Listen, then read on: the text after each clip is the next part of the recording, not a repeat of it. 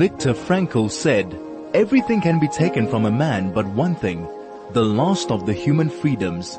To choose one's attitude in any given set of circumstances, to choose one's way.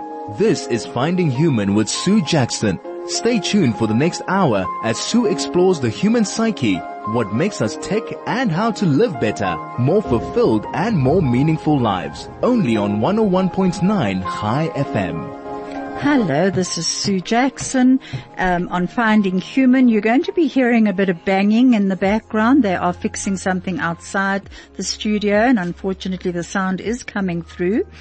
But uh, today I have my, as my guest, Ian Bessarabia, and it's just so wonderful to have him. Our topic is living with uncertainty, and um, this it co- covers many different um, issues. We it's actually life-changing diseases, uh, chronic debilitating diseases, and how this influences our major life decisions.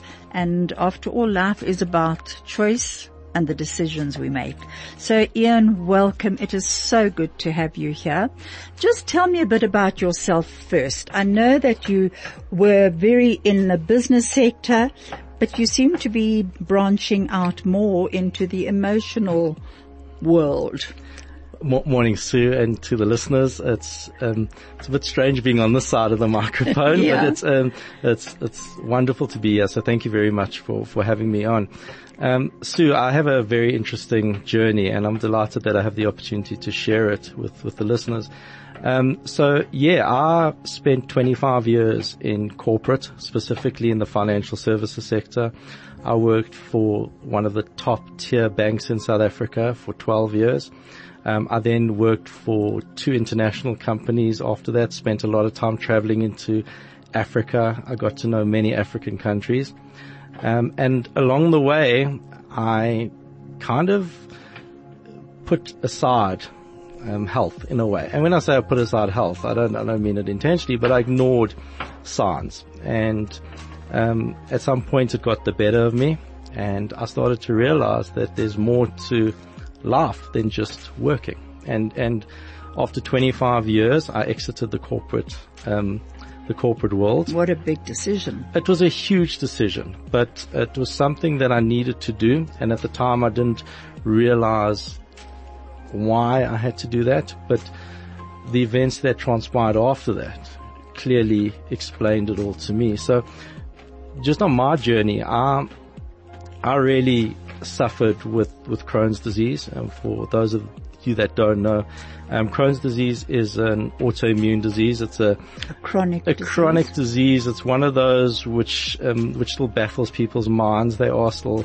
especially in the medical field, they're still trying to ascertain what causes it, what causes flare-ups. But there's no real um, explanation for it, and it's something that you kind of have to manage. There's no cure for it, but you can manage it, and I'm living proof that you can live a normal life with it.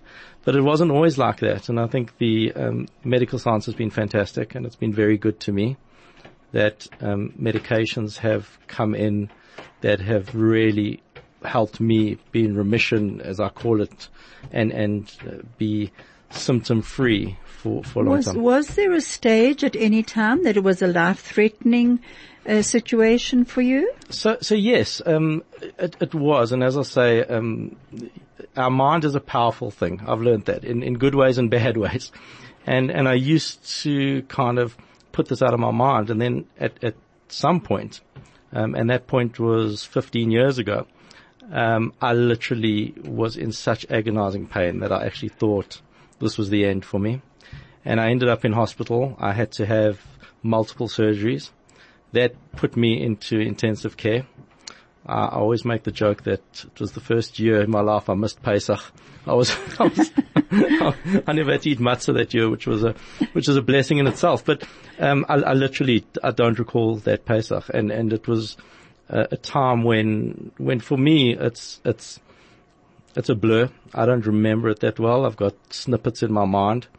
Um, but I think for the people around me, it was very traumatic. Because were you married at the time? I was married. I was married to to my wife Karen. We were, um, sure, we were going through a very exciting time of our lives. Um, we'd we'd been through this incredible journey of of having to go through fertility treatment to to to to help um, to help us fall pregnant, and Karen was 12 weeks pregnant, and at the time, it, for me, it was very um, it, it it was kind of a relief, and I think that kind of triggered a process. So here I was lying in intensive care at at one of the hospitals, and Karen had to come with the first ultrasound and, and show Aww. that to me. And, and for me, it was it was it got me through it. To so be, it was life affirming in some it, ways. It was very much life affirming, and and at that stage of my life, um, unbeknown to me, that was one of the first triggers to explain to me about how you are in control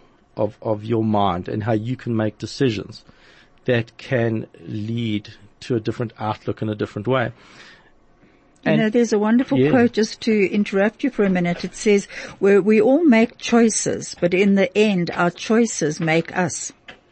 Absolutely. And Sue, it's so, so important that you say that is we, we don't realize actually how little control we have of the world around us.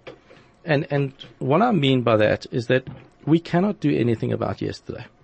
Yet we spend so much time in the past. We spend time dwelling on the past. We spend an immense amount of our time consumed in the past. We can't do a hell of a lot about the future. However, we can direct the future through the choices we make. And the only time we can do that is in this moment now. In this present. In this mm. present moment. And the point is, is that we don't realize the impact of small choices, small decisions.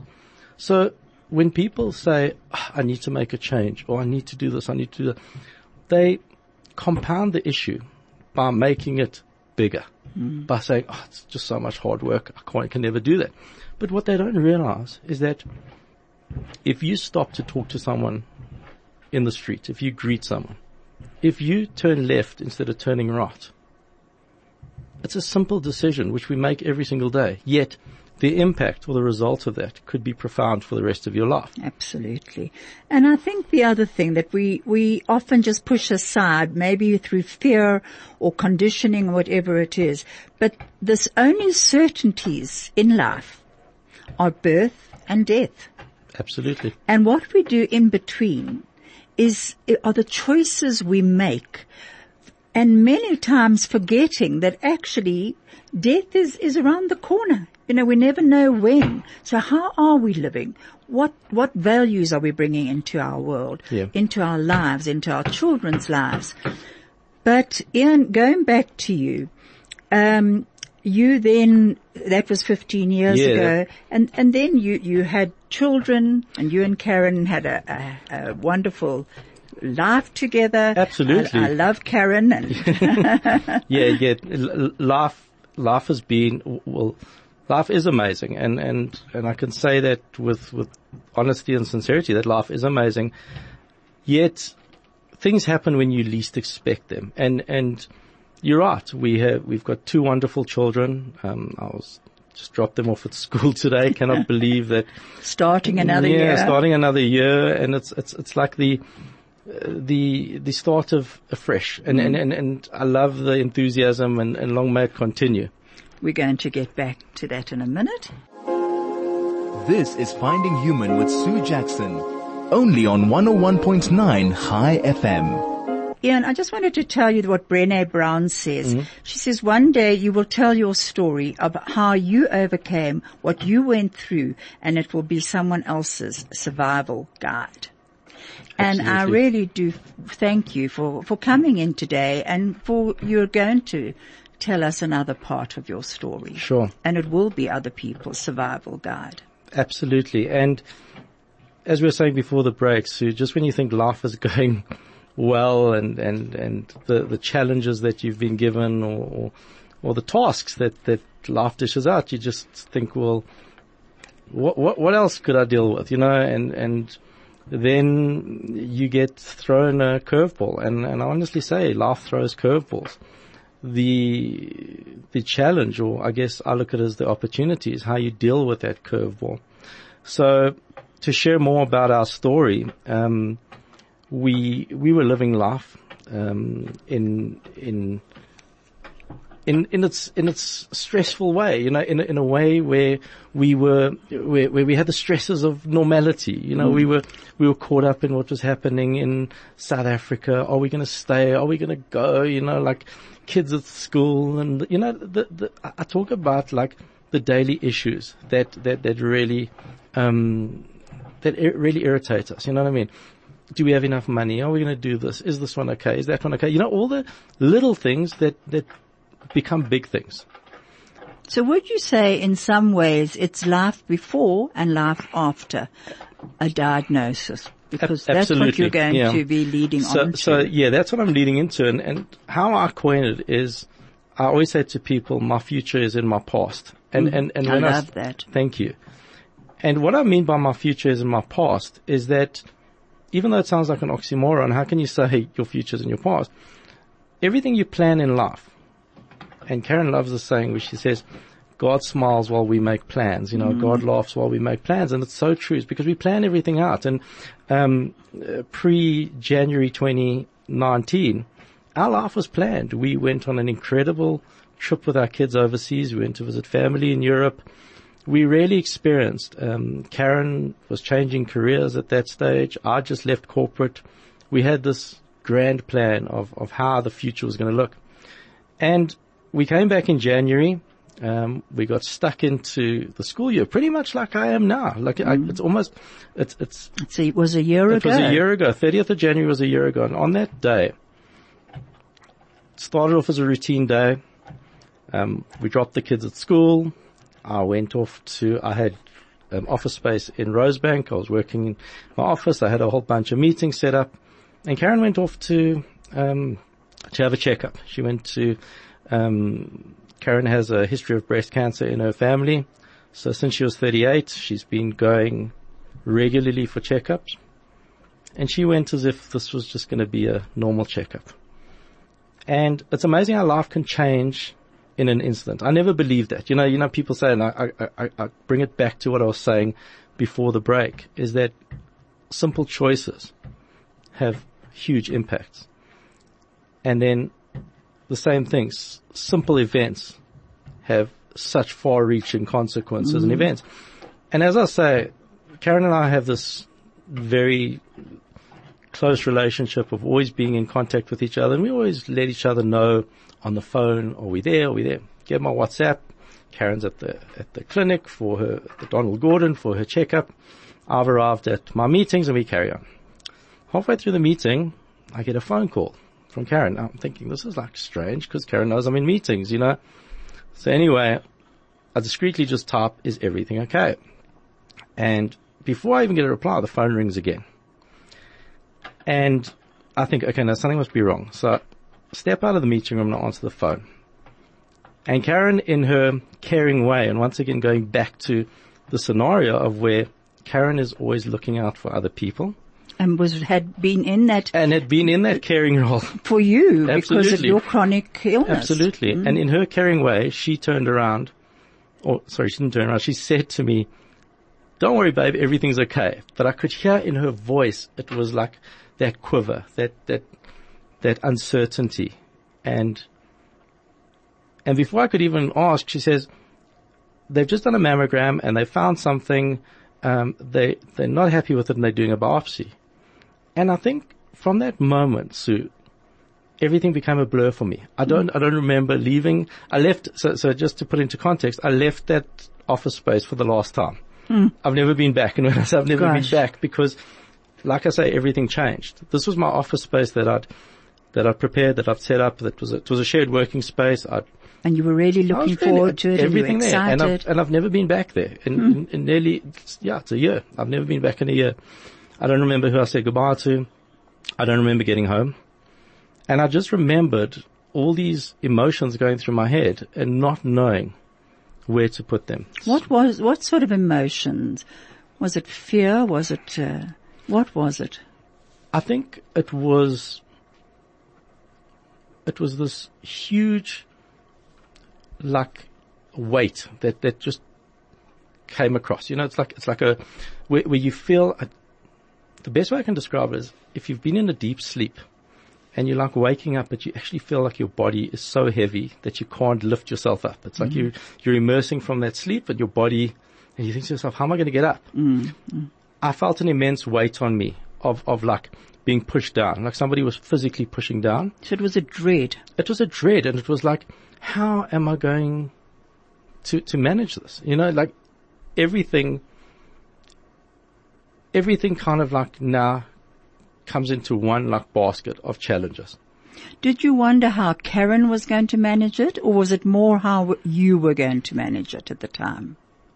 So I think at the time I was, I was, I was scared from my perspective because I was worried how I was going to care for somebody who'd cared for me for mm. so many years. What I was very scared for Karen was because Karen is such an organized and such a controlled person, how this was going to impact on, on her being out of control. And that was the biggest fear for me. So it was that powerlessness. Yep, absolutely. And the mm-hmm. unknown, the mm-hmm. unknown of like, what, what is happening? What, what, what, what does this mean? Mm-hmm. And I must admit, you know, uh, I think everyone who has gone through something like that will say that it's until you have definite diagnosis, it's, you, you, you don't know what you're coping with. You know, it's the tests that have to still come and, and waiting for biopsy results and So, so once again, it's uncertainty it's, of it's, life. it's uncertainty of life, and what you try and do is you try and bring certainty. So, so what you try and do is you try and diagnose it yourself, or you try and interpret yourself. And I must say, what I know about cancer now compared to what I knew when Karen was diagnosed, I was, I- I literally was so ignorant, and it's something that that I'm almost embarrassed in a way that I'd kind of assumed so much stuff. And to give you a practical example, Sue. So, when Karen got diagnosed with, with breast cancer, we knew she had a tumor. The tumor measured less than two centimeters. And we thought it's small. How bad could this be? and we're going to get back to that now. This is Finding Human with Sue Jackson. Only on 101.9 High FM. Hello, this is Sue Jackson and my guest today is Ian Bessarabia. And we're, if you would like to contact us, we'd love to hear from you on Telegram 061 895 1019 or SMS us on 34519. Our topic is living with uncertainty. And Ian is, we was, just before the break, we were talking about his wife Karen being diagnosed with breast cancer and Ian was saying how little he actually knew about it.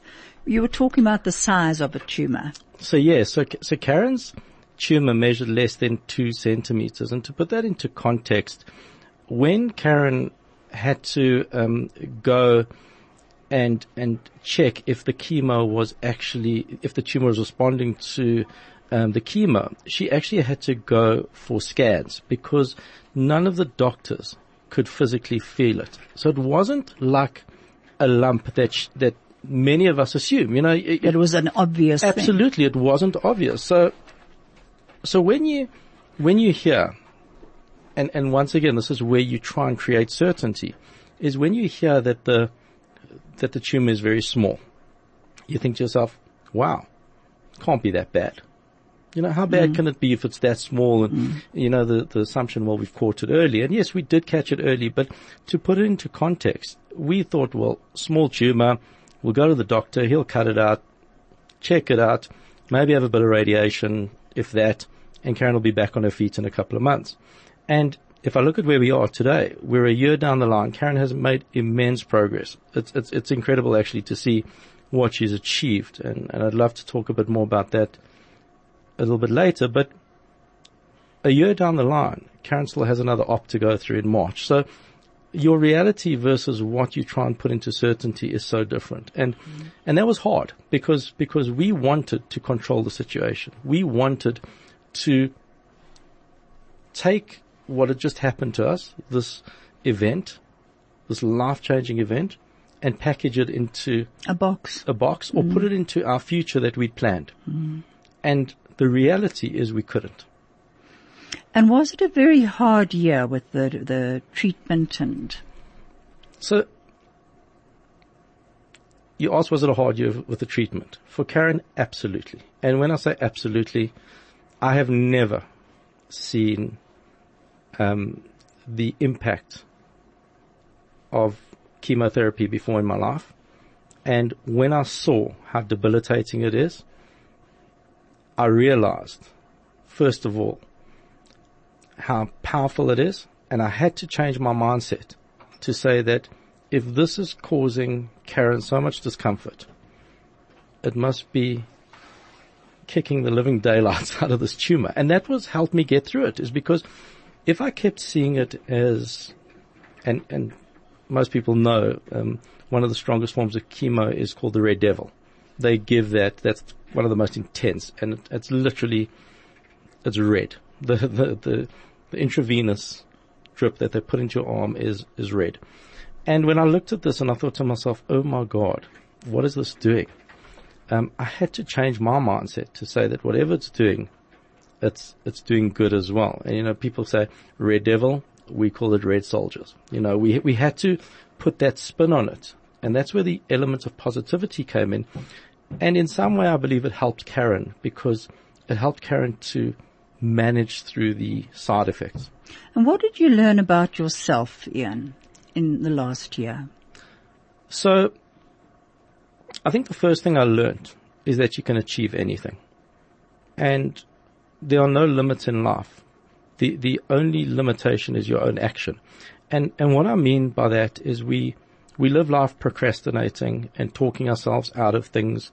We, um, we go through life and we have good ideas, but we never execute them. When you're faced with a situation and you don't have choice, you realize how strong you are. So in a matter of two days, I had had to realign my whole business. I had to terminate leases for offices.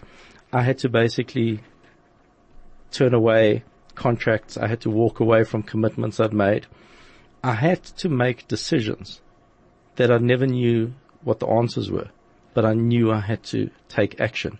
So the biggest thing is that I learned that it's in my control. And I also learned that the only way we were going to get through this was to be positive, to be transparent, and to be honest.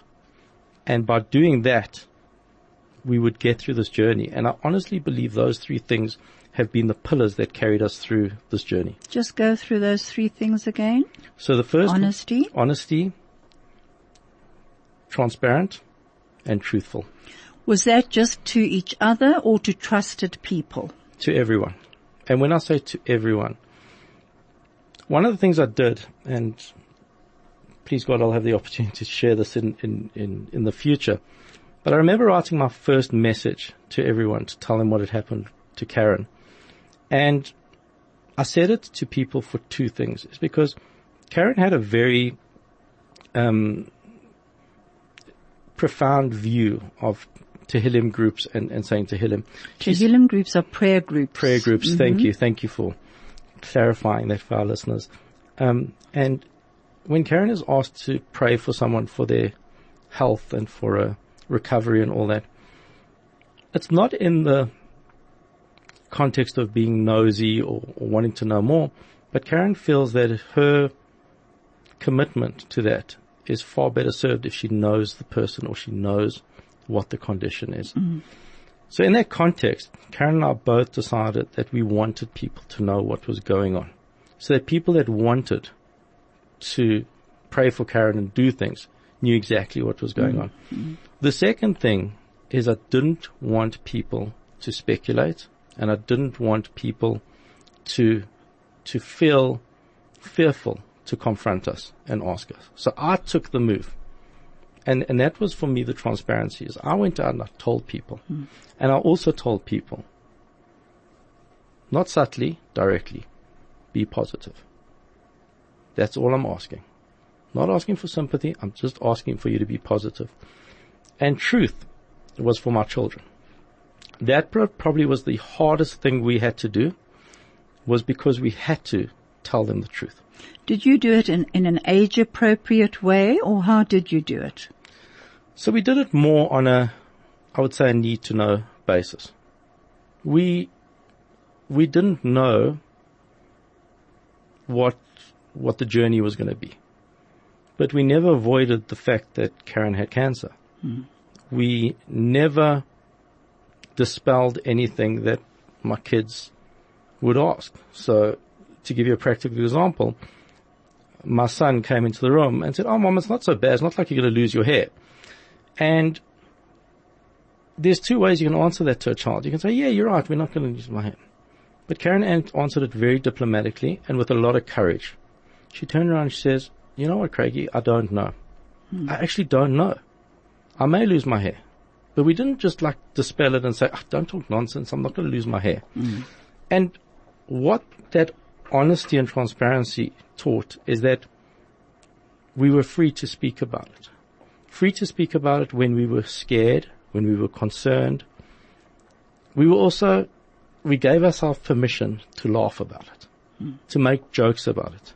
So you used humor. We used humor and we used just being, you know, your show says it all. It's being human. Did you also give yourselves permission to cry? Absolutely. Mm. You have to. And, and you, your children, did they know they could cry if they yes, needed they did. to? And, and my children also knew that if they didn't feel like going to school that day, they didn't have to. Mm. Um, Were they given chores to do to, to abs- help both of you? Absolutely, absolutely. So they actually felt that they were needed as well in this situation. They were, they were included. They mm. were never.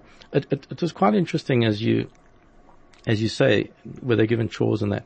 I remember, and, and once again, one of the the value the, the valuable lessons I learned, and one of the benefits that I gained was getting close to my children because I was now with them. You know, I, I literally for the six months that, or, or, even more that Karen was going through the chemo, I was literally with them all the time. I was you, doing everything. You became the carer. I became the, the carer. Yeah, mm. absolutely. And we, when I say we had fun with it, we, uh, I learned how to do the shopping. Uh, I overcame my fears of the dishwasher, you know, like things like that, which, which, which are fun. But what I realized about inclusiveness is that we'd walk into, into like a shopping center into a shopping mall and Karen and I always call it the tilt. People come and they give you the tilted head. Yeah, what and does that mean? The, the, tilted head means like sympathy, like, you know, oh, shame. Yeah, and, and it's like mm. the sad face. And like, I go, like, are you okay? Have You got a, and I'd like to say to Craig Tay, I said, oh, look, another person with a, with a neck problem, you know, and like the, the, the, the, the thing with that was it broke the ice. It also, it also removed that elephant in the room. That's the critical thing. And it also gave the person permission to talk. Mm. Like, they didn't have to talk in code or like, um, don't want little ears to hear. It was like, how's Karen? And I'd give it to them straight. Karen's fine. Karen's had three treatments of three rounds of chemo. She's got another three to go. You know, this is the story. And Talia Craig would stand there. Not an issue. And, and, and that for me was in two ways affirming because it affirmed that my kids were part of this conversation, but it also allowed the person to not treat my kid like they weren't around. And I think that what you're saying is so incredibly important because we do live within a family system. Yep. And to actually negate part of your family like that is to actually say you're not important yes. enough to know what's going on here. Yes. And and I think that we underestimate what children can actually handle often, you yeah. know? And if you do give them that sense that they are a part of this journey and a, and a very important part, it does change their mindset as well. Sue, they, they, they are far more resilient than we give them credit for. Mm. And if I didn't have the ability to talk to my children, because, and just to put into context for your listeners, what what chemo actually means. And, and Karen and her friends will probably be able to tell you this better. And, and even the people she work, works for is when you go in, it was always, we'd go on a Thursday. Karen was having three weeks, they were three week cycles and then she'd have, um, have to have chemo every three weeks or so. when you, when I took her in, Karen would walk in to the oncology center like there was nothing wrong with her. The only sign of it was, yeah, she was losing her hair and she was a little bit uncomfortable, but, but she walked in there like there was nothing wrong. The treatment took between four and six hours. After that treatment, I literally had to carry her to the car. Hmm. From Rosebank to Linksfield, she'd sleep the whole way. Hmm. She'd go upstairs into our bedroom, and there she would stay for 10 days. Hmm. It was like she, it was like she with was, really horrific side ab- effects. Absolutely, mm-hmm. and and with side effects that nothing in the world could could solve. It's a totally debilitating. Absolutely. So so for me, for ten days, Karen was literally not around. Mm-hmm. So for me, the only people within my within my family unit, and this is very important about a family unit. It's it's the people that are there and mean the most. And this is not to discredit external family or other people. It's about the people that are living in the home who have to deal with this 24 by 7. Mm. And at that time, it was me and the children. And if my children were listening, they'd say I have to add the two dogs. But yeah, they, they also did, but they were, they were amazing as well. That's, I guess, another aspect about having this energy within the house. And being in the home, quite honestly. Absolutely. Mm. And, and my kids were there. They were my soundboard. They, you know, we had the most incredible friends who, um, who put together a meal roster. I have never in my life, Sue, seen things just happen where I didn't have to worry. I had enough on my plate to worry about. And here we had meals coming left, right and center, which was great. And that's also being part of a community, which is absolutely, absolutely. amazing. Well, well, that's, that's the thing is why I say I don't discredit, mm. um, family and friends and friends who became family, etc. I think the other thing also with that, and going back to asking, do the kids have chores? Like my kids knew when the phone rang and someone was coming, they would go and collect the meal. Now it wasn't a case of, um, me asking them or nagging please go and get the meal from so and so. I think when you're exhausted, you don't want to enter a conversation. Mm. I don't want to be rude to people either. So my kids were very helpful in the sense that they could be respectful, thank the person for bringing it and, and taking pressure off me so that I could focus on, mm. on other things. So my kids felt included. They felt very much like they were part of the solution, not an added problem or obstacle in the in the challenge. So they were proactive, which is amazing. And funny enough, I heard from quite a few of your friends that your children had come down to collect the hamburgers or whatever was being delivered and, you know, how they actually enjoyed seeing your kids yes. and seeing them being part of, of the whole process. Um, did you feel that because so often in in a in a situation like this, some people you expect to to step up into their friendship role or into their family role or whatever, but they don't. They are unable to for whatever reason. Yep. And then people that you would never have expected suddenly step forward into the role. It's it's it's quite amazing how that does happen. Did you see that happen? Absolutely, Sue. And I think th- the one thing that that we tried very diligently to do is not to turn down any offers from anyone. What we did though is we we certainly tried to take up people's offers where their strengths were. You know, mm-hmm. I always make the jokes. You can you can always have too many tuna lasagnas in your in your in your deep freeze, and and I mean that with so much respect to all and the people. Absolutely, yeah. And and and the thing was is that like people whose natural instinct is not to cook.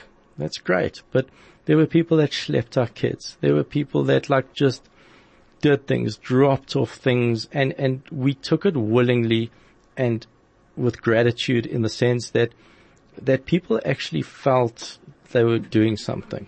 Did you feel ever that you had to protect people, anybody, uh, from what was happening?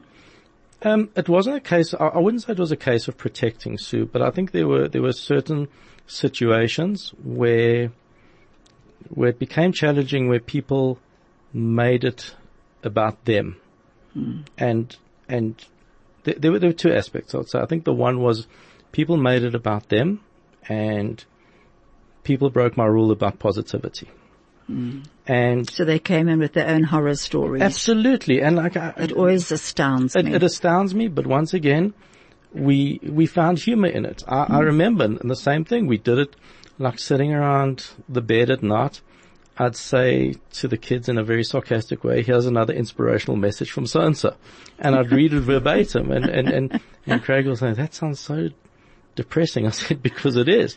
And, and the point is, is that I know people mm. mean good and they've got good mm. intentions, but that doesn't help the situation. No, You, We're looking for inspiration, not devastation. That's what I say. Now, you know, Ian, just going back to the way people do cope, some people, they get going, as you say, with positivity. Others use anger. And anger is not always a bad thing because anger can actually motivate you to find another way of coping. Yes. Um, you know, that, that absolute anger is what's happening here? I'm going to kill it rather than saying I'm going to love my cancer, I'm going to love my chronic disease or whatever it is. You can also say I'm going to actually kill this off. So, it- you know, we, anger can be a motivator. We're going to advert. This is Finding Human with Sue Jackson. Only on 101.9 Chai FM. Hello, this is Sue Jackson and I'm with Ian Bessarabia and we're talking about living with uncertainty and right now we're going to be listening to a YouTube of a person who was given six months to live with pancreatic cancer and is still living and uh, she talks about a, life-threatening illness and she gives a bit of life advice. It's a short YouTube and I will ask Ian what he thinks afterwards. None of us ever know when we're going to get sick. And I'm a nurse. I've never had a cigarette. I don't drink a sip of alcohol. I got this disease. What you learn is that you can't have people around you who are negative or what I have learned to call the assassins of joy, um, people that take your daily joy away. It's really key and so important to have people with positive energy in your life and to surround yourself with as many positive people as you can. There are so many enchanting moments in life and a lot of them have to deal with interactions between you and strangers. The bagger at the Whole Foods steps up and says, let me bag all your stuff, go to the car with you and put it in the car for you. When you know you have a terminal disease, it makes you enjoy everything. So many of us are so busy all day doing things. We miss enchanting moments. We rarely capture them and we rarely enjoy them. We need to be grateful and thankful for those moments and remember them and let them help propel you through the day with joy. I think you need to choose well who you surround yourself with, who you spend your time with, what activities you engage in. It would be very easy when you're not feeling well to lay in bed for 10 hours and not do anything but watch TV. I choose to paint. I choose to do my art, play the piano. When I go for five or six hours of chemo, I don't go in my pajamas and sit in the chair like I'm a victim. I bring my watercolors with me, my quilting with me. I bring some activity. I'm extremely busy the whole entire time that I'm getting my chemotherapy. What you need to do is you need to enjoy every moment. You need to surround yourself with good people. You need to live your life with enjoyment, energy, enthusiasm. You need to look around and help people around you, help people in your life. I want to be remembered as somebody who was enchanted by moments all throughout the day and someone who tried to cause enchanting moments for others. I want to be remembered as somebody that brought joy into people's lives and who had integrity and was a good person. I want to be remembered as somebody who passionately loves her husband and her children and her grandchildren and never acted as the victim but always has acted as the warrior and was unafraid of anything. This is Finding Human with Sue Jackson. Only on 101.9 Chai FM. Hello, this is Sue Jackson. I'm back with Ian Bessarabia. And what did you think of that um, YouTube life-changing I- I- advice? I think, Sue, that sums up exactly our journey about choice. And, and the, the person who was speaking there was speaking very much about deciding how to handle, how to go to the chemo sessions, who to be around, what to do, how to manage this. And that's my advice to everyone out there. This is a personal journey. And when I say it's a personal journey, and it's unique to each it's, person. it's a unique, and you know, once again, Karen drew a lot of inspiration from from people who'd been through it, who'd been through, and, and I must say, it's amazing how people come forward, people that have had breast cancer, and especially in your early 40s. You know, it's mm-hmm. not, I, I'm not saying that, that, that there's a time and place to have cancer. There's never a good time and place to have cancer. Let me put that out there. But when you're in your 40s, and I know someone asked how old my kids are. Um, our kids are 14 and 11, so they're about 13 and 10. We, um, my son had just had his bar mitzvah. So we'd had a, we, we were going through a lot of stuff that you deal with. Cancer is not something that you plan. Mm-hmm. Nobody mm-hmm. plans to have it, but equally, we all have our way of dealing with it. And I always say to people, never turn, never turn away from people offering to give advice, but you decide what to do with that advice. Mm. And that, that for me, people need to respect. And I always say that to people. I'm saying, please don't be offended if you don't implement what I tell you, because what I tell you is from my own life experience. You have a different life experience, but these things worked for me. And respect that. And respect that, and hopefully they'll work for you. Mm. And I think that was where you, you spoke about anger. We spoke a little bit about anger earlier. And, and how sometimes anger is a way of, of motivation. Of motivating. And if I can talk for myself, I think I channeled my anger. And I think that's a very important word. And for, for listeners to really take on board is that it's like a pressure cooker. You can either wait and let it explode and then you pick up the pieces and you deal with the consequences or you find an alternative way to release the pressure. Make a little hole, let it go out or channel it through different areas. The way you channel that pressure or that anger or whatever it is has a profound effect on what happens. So, mm. so for an example, um, I channeled my anger through doing stuff around the house that I'd always wanted to do. Um, I renovated a room in our house and turned it into a man cave, which became my office. Mm-hmm. Um, we repainted the house while while Karen was going through chemo, and we made a joke about it. We said we did all of this while you were sleeping. You know, there was that famous movie while you were sleeping, and and, and it was kind of like a joke. Everybody used to say to me, "Okay, so now what are you going to be doing during Karen's next chemo treatment?" And I'll say, "You'll, you'll have to wait and see." So for me, it was about releasing my my energy, my my frustration, my anger, all of that. And how I did that was I had to do it in a constructive way. I also had to get myself out of bed in the morning. So if I had a purpose where I knew I had 10 days to, to get the, the house painted before Karen woke up, um, or, I, or, I had to get the, the clapping from the builder finished before Karen had another chemo treatment, mm.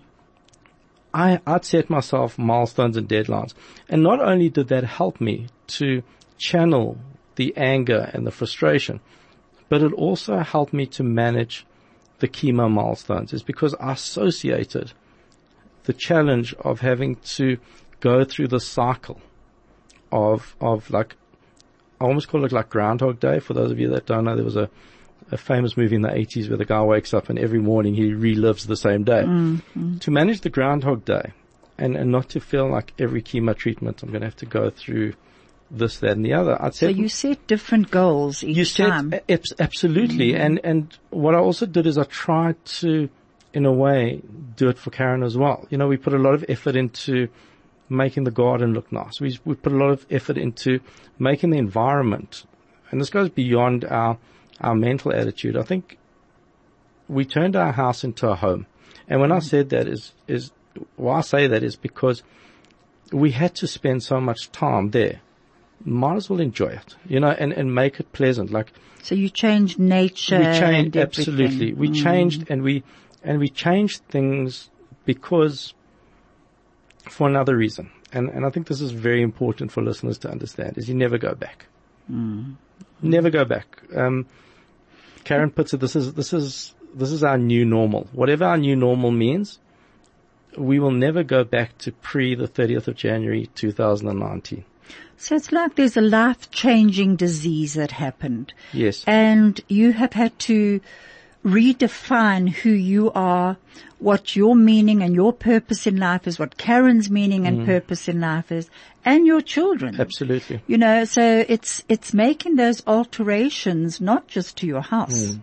but to yourself Yes. for your future, as you say, you know, that, that, that was then, but your future is also in your past Yes. and, and, um, Yeah. and becomes your present. So you have redefined who you are and what's important to you. Would you say that's true? Absolutely, Sue. And I, I think to add to, to what you've said there is that we've taken something that people and once again, I, I respect that there's listeners out there that have been through this journey and it's not an easy journey. So please understand I'm not trying to play it down, but we've taken something that was devastating and we've turned that into something positive and, and all the life changing stuff that we've done has had a positive impact on us rather than negative. And I think in the people that you, that have been associated with you, they have all changed with you or with both of you, you know, and seen how you have coped. We're going to advert again. This is Finding Human with Sue Jackson. Only on 101.9 Chai FM. Hello, this is Sue Jackson and I'm with Ian Bessarabia and it's the hour is going so quickly, Ian. And what, what is in particular that you would actually like to share before we do go to so, the end? Yeah, so, so Sue, it, yes, it is, it, it, it's, it is difficult to, to Encapsulate, encapsulate a, a year into an hour, but, um, but I think there's, there's key things that I take out of this. And I think the one is, um, around what I learned about my kids and, and, and how I handle my children differently to, um, to how I did in the past. And the practical example was that, um, when you're dealing with, with cancer, and this is now front and center, and you're dealing with everything, everything else kind of becomes, um, it, less of a priority and, and more Secondary. Yeah, more secondary. That's the right word. Um, so one of those things is about school and and and the boundaries and and, and the rules. The kind, kind of the rules were redefined in a way. And and why I say that they were redefined is I was so caught up. I was exhausted. I, I just I didn't have time to to tell my kids enough playing on the computer or it's time to go to bed or especially exam time was worse. Like I'm I'm not the type to tell my kids they have to sit down and learn. And, and I tell you, with a deep breath, I would, I would open up their reports at the end of the term with a lot of anxiety and thinking, oh my word, this is going to be interesting. And to my surprise, Sue, um, my son, who is a very special young man, um, has, has challenges with school and his academics and he's never been, um, as diligent as he was last year. and, and what it was, was he knew what he needed to do. And he w- took responsibility. He took responsibility. And it was the areas where he, um, focused on, on, on the things he enjoyed. Like he'd come down and do maths revision without us asking. Hmm. Um, and my daughter also, she, she, we realized about my daughter is that she needed the encouragement. She, she, like so so ironically before all of this happened, we'd push my son because he was we perceived him to be the one that needed the pushing. And we'd say to my daughter, Don't worry, you're doing well and give her the encouragement.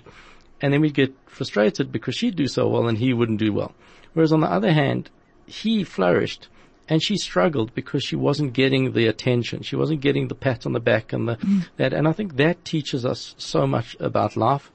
I think the last thing from my side is about Karen, and, and she's the most important person in this whole discussion. Because for me, she took this on with humility, with courage, and determination. That no matter what, she was going to beat this. And I think if it wasn't for her, we wouldn't have succeeded through this journey. Thank you so much, Ian. Craig is telling us we've got to wrap up. And really, I so appreciate you coming and sharing this very emotional story with us. And I just wish both of you strength and that you continue with the love that you have in your home and, and the strength to go forward into your life with health and happiness. Thank, Thank you, so, you much. so much. Thank you for the opportunity, Sue.